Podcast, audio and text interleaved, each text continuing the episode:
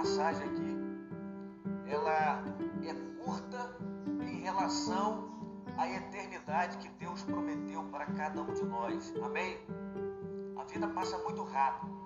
Quando nós somos jovens, é, e essa experiência que acontece com todo jovem, né? Adolescente, jovem, quando somos jovens, nós olhamos as pessoas mais adultas, 40 anos, 50 anos, 60 e mais de 60 anos, nós de repente não paramos para analisar de que a vida ela é passageira. A gente começa a perceber isso quando a, a idade começa a chegar. Ou seja, dependendo da sua idade, você já está começando a perceber. Né? Alguns percebem até mais cedo, né? Tem alguns que acham que já estão com 20 e poucos anos, já estão velhos. Não é assim? Tem pessoas que acham, ah, eu já estou ficando velho, já vou fazer 30 anos, já está se sentindo velho.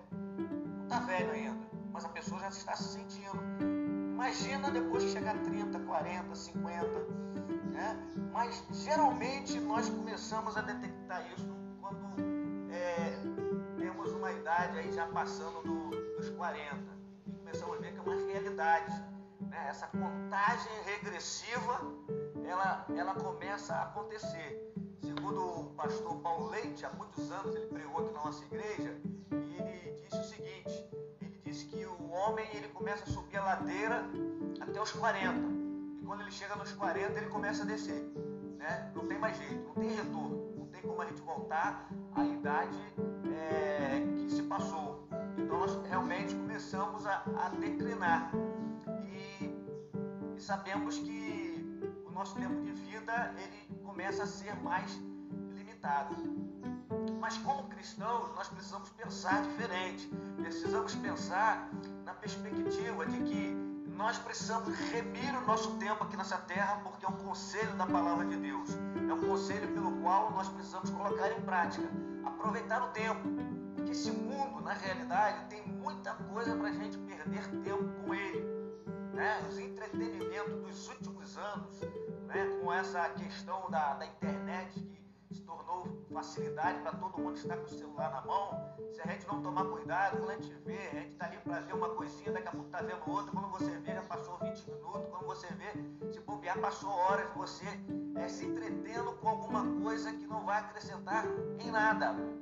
Principalmente porque a internet tem coisas boas, mas coisas também ruins, muito fake, muita coisa é, falsa, muita coisa que não acrescenta nós precisamos tomar cuidado com isso. Por que, que eu digo isso? Porque Deus nos deu uma fé, amém? Nós temos uma fé e a Bíblia diz que o justo viverá pela fé. O justo não pode viver mais por aquilo que ele vê. Nós precisamos viver pela fé. E na medida que nós nos esquecemos disso, o que, que acontece?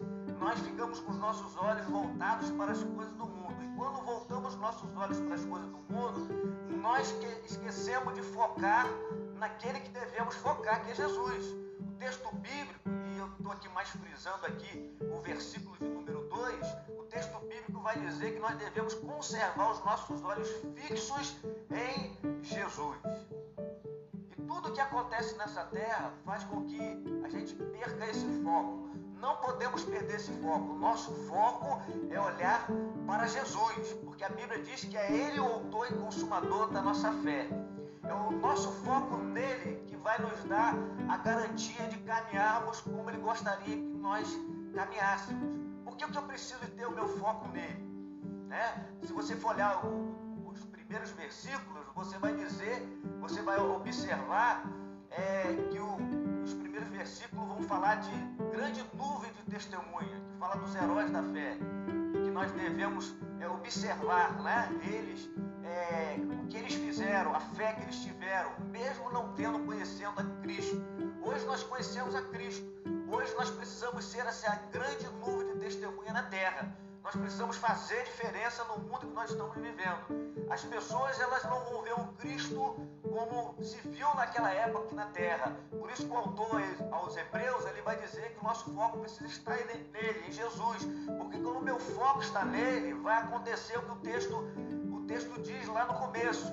Eu não vou me deixar atrapalhar por coisas desse mundo que muitas vezes não é pecado, mas tira o meu foco. O texto vai dizer, portanto, deixamos de lado tudo que nos atrapalha. Tudo que nos atrapalha significa dizer que alguma coisa que não é pecado, mas que muitas vezes atrapalha o meu foco em Jesus. E de tanto atrapalhar, pode também se tornar um pecado. Mas a Bíblia fala de uma segunda coisa que pode tirar o nosso foco, não só aquilo que nos atrapalha, mas o pecado, que a Bíblia diz que ele se agarra em nós e que nós precisamos ter os nossos olhos focados em Jesus, porque estamos focados em Jesus, nós vamos a Ele, não é assim? Nós vamos a Ele, reconhecemos a nossa falha, reconhecemos o nosso pecado e nos colocamos diante dele, confessamos o nosso pecado e somos purificados de toda injustiça que possamos estar cometendo. Então, o texto é interessante que ele vai dizer que meus olhos precisam estar fixos em Jesus, pois é por meio dele que a nossa fé começa. Quando você aceitou a Cristo, quando você se entregou a Ele como Senhor e Salvador da sua vida, a sua fé começou, a sua caminhada de fé começou. Eu e você não andamos mais por aquilo que vemos, mas andamos por aquilo que nós não vemos, mas cremos temos esperança e vem o nosso tempo, temos, esperança de que as coisas que não, nós não vemos, mas pela nossa fé, pela esperança que temos, elas vão acontecer. Então o texto bíblico vai dizer exatamente isso, que essa fé que nós temos em Jesus, ela já nos foi dada. E precisamos conservar os nossos olhos fixos em Jesus por isso. Porque aquele que nos deu a fé em Jesus, que foi Deus, é o mesmo, diz a palavra de Deus aqui, que é Ele é Ele e é Ele quem a aperfeiçoa. Só existe uma maneira de Deus aperfeiçoar a minha, a minha, a minha sua fé. Sabe qual? Nós permanecemos com os olhos fixados em Jesus. Não tem como o Senhor aperfeiçoar a minha fé se os meus olhos não estão nele.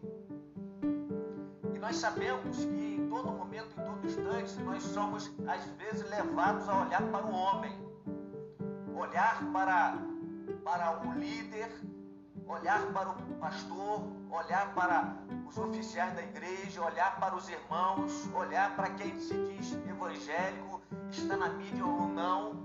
E todas essas coisas acabam tirando o nosso foco. Porque se a gente for olhar para aqueles que se dizem evangélicos, estão no evangelho e que muitas vezes cometem escândalos, né? fazem coisas que não estão de acordo com a fé, se nós formos focar nisso, vai enfraquecer a nossa fé. Então a única maneira, e a gente nunca vai, nunca, nunca nessa terra vai deixar de, de perceber pessoas que é, fazem coisas, mesmo estando na fé, contra, contra a fé.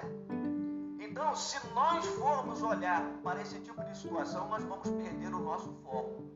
Então, o texto bíblico está dizendo que eu devo olhar para Jesus porque minha fé começou nele.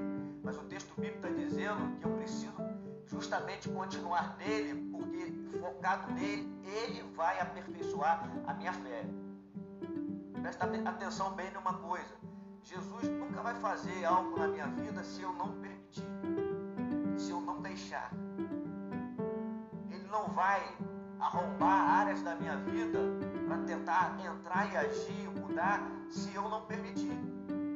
Eu e você precisamos permitir na medida que nós permitimos, Ele aperfeiçoa. Talvez você esteja pensando aí em algumas coisas na sua fé, na sua caminhada com Deus, que precisam ser mudadas, precisam ser transformadas. E de repente você pensa assim: poxa, ainda não foi. Ou já foi, eu dei mole e estou tentando de novo. E a palavra-chave é não desistir. Errou, vá a Ele. Se conserte diante dele. Se consagre diante dele tenha a visão de que a nossa fé nele é a única maneira, focados nele, dele aperfeiçoar a nossa fé. E é aí que nós temos esperança. A esperança que nós temos é exatamente de que aquilo que acontece na nossa vida de bom, as transformações que acontecem, não é por causa dos nossos méritos. Os méritos são dele. A graça é dele, o favor é merecido é dele, a esperança é dele mas eu preciso estar voltado para Ele, para que Ele faça essa obra na minha vida. Nele nós vamos ter sempre esperança, mas precisamos nos posicionar diante dele. E não focar em outra coisa qualquer, mas focar em Jesus, autor e consumador da nossa fé. Autor e consumador da nossa fé. Você que está nos assistindo aí pela internet, também toma posse disso e acredite nisso. Se de repente a sua fé está para baixo, se de repente você está desanimado, se alguma coisa te abateu, né? É, te tirou o foco e você não tem ânimo nem de ir para casa do Senhor, né? o coronavírus está aí, mas existem muitas pessoas que ainda não meteram o pé numa igreja evangélica na pandemia, mesmo não sendo do grupo de risco. Né? Isso é fundamental, que a gente esteja em comunhão, que a gente esteja na casa do Senhor, mesmo que não com todos os irmãos, mas é importante nós estarmos nesse lugar, focados no Senhor e alimentando a nossa comunhão com o Senhor e com os nossos irmãos. Então, irmãos, precisamos andar em comunhão uns com os outros, mas acima de tudo, precisamos olhar para o autor da nossa fé, que é o autor também da nossa comunhão em Cristo Jesus. Amém? Deus nos abençoe nessa manhã e nós vamos agora orar